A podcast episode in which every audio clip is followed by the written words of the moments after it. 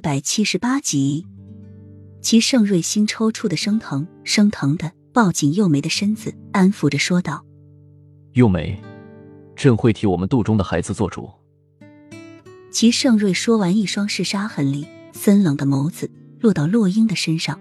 洛英在那一刹那，身体猛地一个打颤，一双水眸惊惧的看着齐盛瑞，仿佛又回到了六年前。周围的场景一下子变成了湄公，他挺着八月大的肚子，又没在齐盛瑞身旁哭得声嘶竭力，狠厉的说要拿他肚中的孩子抵命。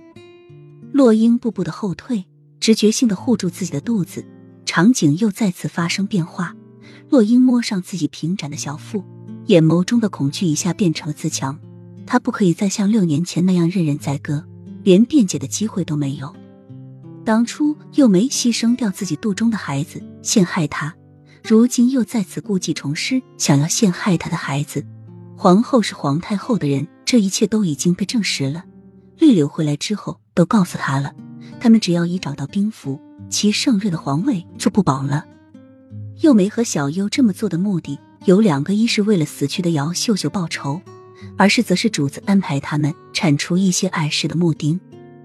幼梅先后两次用肚中孩子来陷害他和他的孩子，作为一个母亲，她怎么就忍心？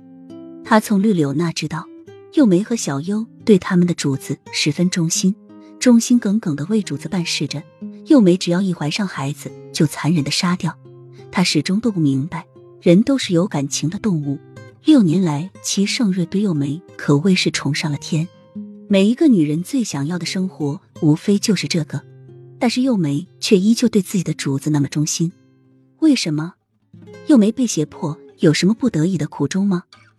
不，绿柳两次参见开会，又梅都没有表现出有任何胁迫的迹象，并且是发自内心的帮助自己的主子，这到底是为什么？哪一个女人能经受一个男人六年来的宠爱和温情？面对齐盛瑞，只要他站在女人群众，微微的笑一笑，就立即有无数的女人扑上来。绿柳为什么不动心？而且齐盛瑞是皇上，她是皇后，所有的一切都得到了，她又为什么还要一直帮着自己的主子？她从中又能得到什么呢？